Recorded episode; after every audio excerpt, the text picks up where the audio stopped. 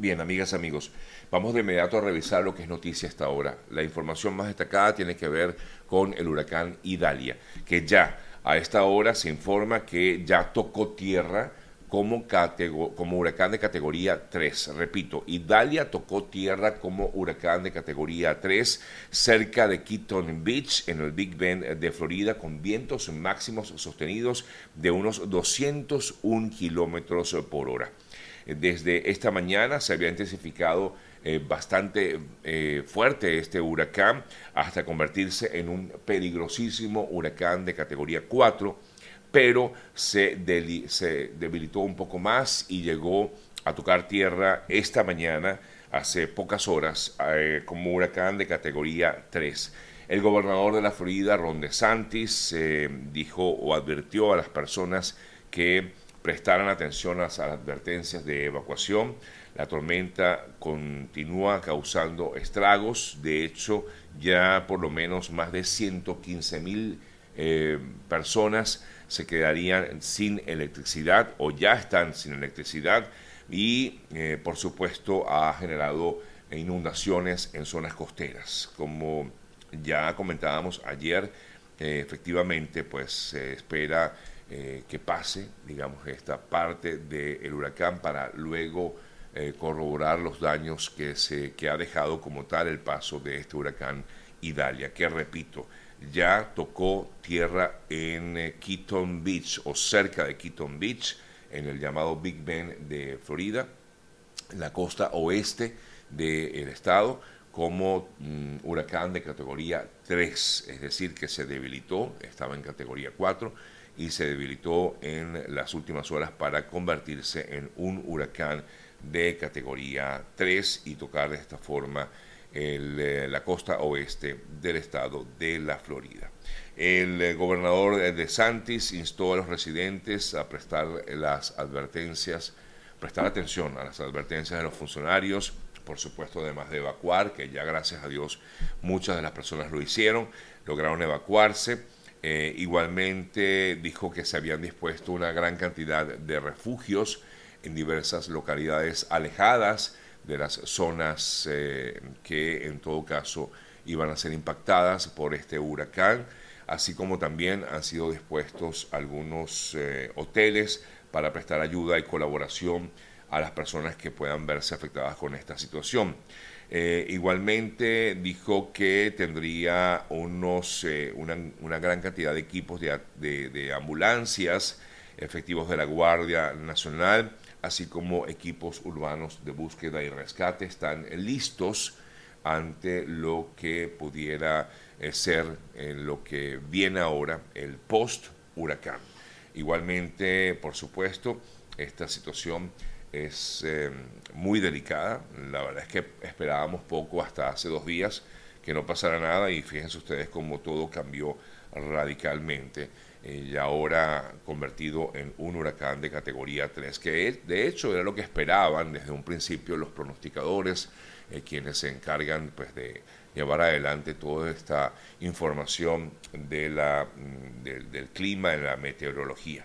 en Estados Unidos. Em, mientras tanto, algunas, eh, las autoridades también han instado a algunas personas que no lograron evacuar, que permanezcan en sus residencias, eh, tratar de protegerse lo más eh, que puedan. Y bueno, ya se han visto algunos videos e imágenes de lo que son estas inundaciones que se han registrado en la costa oeste de la Florida. No solamente en Keaton Beach, donde llegó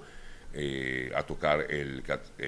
huracán, sino también en otras eh, zonas de la costa oeste, porque por supuesto esto ha generado eh, lluvias e inundaciones, como ya comentaba. Em, así que bueno, nada, estaremos pendientes de lo que será el post-huracán luego de haber tocado tierra esta mañana en Keaton Beach. Mientras tanto, en Cuba, donde pasó eh, siendo apenas una tormenta tropical, todavía no se había convertido en huracán de categoría 1. Eh, Idalia en Cuba dejó a su paso, no, si llegó a convertirse en categoría 1, perdón, eh, cuando pasó por Cuba, en el extremo occidental de la isla, Eh, la provincia más afectada fue Pinar del Río, que todavía pues, no se habían recuperado de los profundos estragos que pasó, que provocó el año pasado el huracán Ian, que tenía muy parecida la trayectoria a la de la actual Idalia. Eh, no obstante, a pesar de que la situación en Cuba también era delicada, pues no se pudo o no se ha informado de mm, víctimas eh, que lamentar. Mientras tanto, por cierto, en otras partes de eh, la región también hay fuertes lluvias, tormentas. En el caso, por ejemplo, de Venezuela está la onda tropical número 34 que esperaba para el día de hoy o se espera para el día de hoy eh, que genere lluvias en gran parte de la zona oriental del país, es decir, en el Delta Macuro, en el, estado Sucre, eh, así como también en algunas zonas de Bolívar y Amazonas, pudiera generar lluvias fuertes en la mañana de hoy, en el transcurso del día, esta onda tropical número 34. Bueno, cambiamos de tema para comentarles acerca del caso Rubiales en España. El alto comisionado de las Naciones Unidas para los Derechos Humanos, Volker Turk, habló sobre el caso del presidente de la Federación de Fútbol de España, luego de lo ocurrido con esta joven eh, jugadora Jennifer Hermoso. Han salido, por cierto, algunos nuevos videos donde se observa la manera en que ellos se vieron en el terreno, así como también se han visto otros videos de las chicas hablando sobre el tema eh, inmediatamente después de lo ocurrido cuando estaban a bordo del bus que los trasladaría hasta otra zona.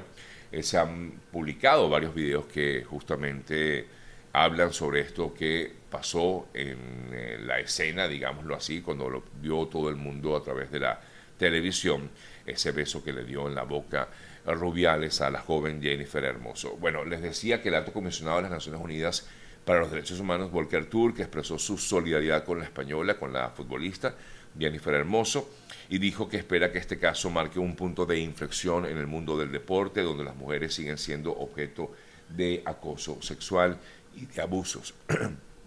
Fue el comentario que hizo el eh, alto comisionado de la ONU para los Derechos Humanos. Eh, la madre de Rubiales, que les decía hace unos dos días que se encontraba o iba a hacer una huelga de hambre en solidaridad con su hijo, eh, efectivamente ella mantiene ese, esa huelga, según lo que se entiende, para pedir justicia para su hijo, que recordamos fue suspendido por la FIFA, por lo menos por los momentos, por unos 90 días. Eh, y también el escándalo ha ido más allá, tomando en cuenta de que en España comienzan a surgir otro tipo de, em, de actos en los cuales habría estado involucrado Rubiales en el pasado. De hecho, en el día de ayer, según el portal británico The Sun, se obtuvieron declaraciones por parte de una vecina del barrio Salobreña en Granada, donde el dirigente al parecer habría realizado fiestas con mujeres durante la pandemia de coronavirus, eh, fiestas que, bueno, fiestas que ya imaginamos por donde en todo caso pues iría estos comentarios que se han hecho y es todo pues forma parte de todo este escándalo en el cual se ha visto involucrado el presidente de la Real Federación Española de Fútbol. Nos vamos hasta Panamá porque el gobierno continúa insistiendo en que está, tiene previsto cerrar la frontera con Colombia frente al estallido migratorio que ha representado lo que implica la cantidad de personas, la gran cantidad de personas que han entrado a la selva del Darién. Aunque todavía no hay nada oficial, repito, no hay nada oficial el gobierno panameño sigue presentando esta alarma, este, digamos, SOS al mundo, porque tiene previsto, o por lo menos es lo que han pensado, cerrar la frontera con Colombia ante el cruce irregular de miles de personas por la selva del Darién. La Defensoría del Pueblo panameño hizo un llamado urgente a eh, los países de la región que puedan cumplir con el pacto, para que se pueda cumplir con el pacto mundial para una migración segura, ordenada y regular. en, filmada en Panamá en el año 2018. Eh, hasta, según el Ministerio de Salud Pública, rectifico, de Seguridad Pública, del 1 de enero al 28 de agosto de 2023, han pasado por la selva de Darién unas 320 mil personas, de las eh, cuales 190 mil son venezolanos, 42 mil son ecuatorianos y 35 mil personas son haitianas, según información que brinda el Ministerio de Seguridad Pública de Panamá eh, y por tanto llaman o hacen un llamado de atención a los países del sur para que también colaboren con esta situación, básicamente países como Colombia, Venezuela y Ecuador, que son eh, algunas de las naciones de donde provienen la mayoría de estos migrantes que han entrado a la selva del Darién en los últimos eh, meses y semanas, mejor dicho, a pesar de, como ya hemos comentado en otras ocasiones, pues a pesar de que justamente lo que ha hecho el gobierno de Estados Unidos de cerrar la frontera y evitar el paso irregular, pensaban que con incluso el paro humanitario activo para algunos países de la región podía evitar esta situación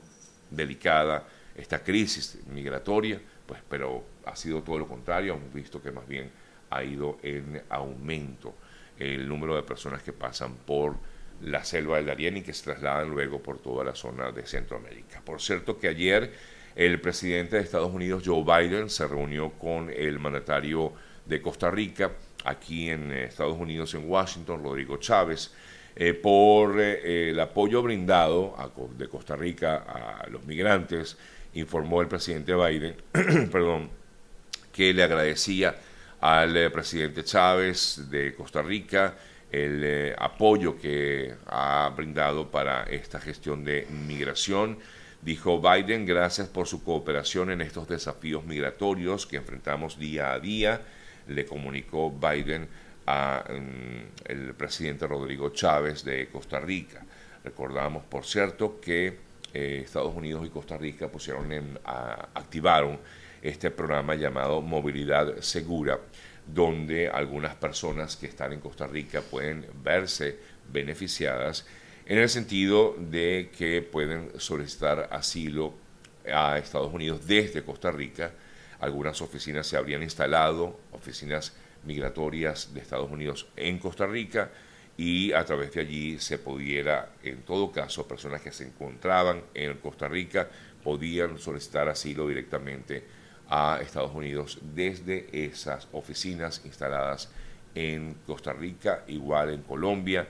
eh, y en Guatemala, que son otros de los países donde también se ha instalado o se han instalado algunas oficinas de la llamada movilidad segura.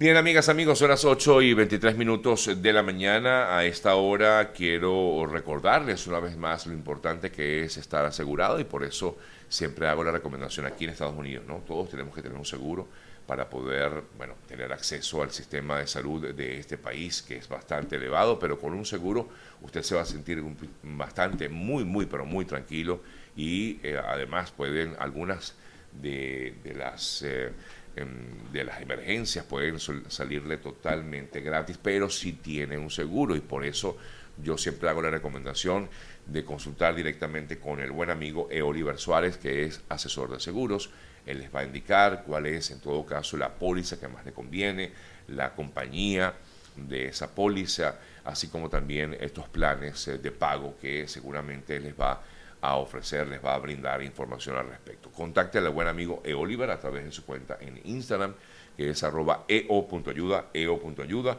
o también vía telefónica al 954-842-8875, 954-842-8875.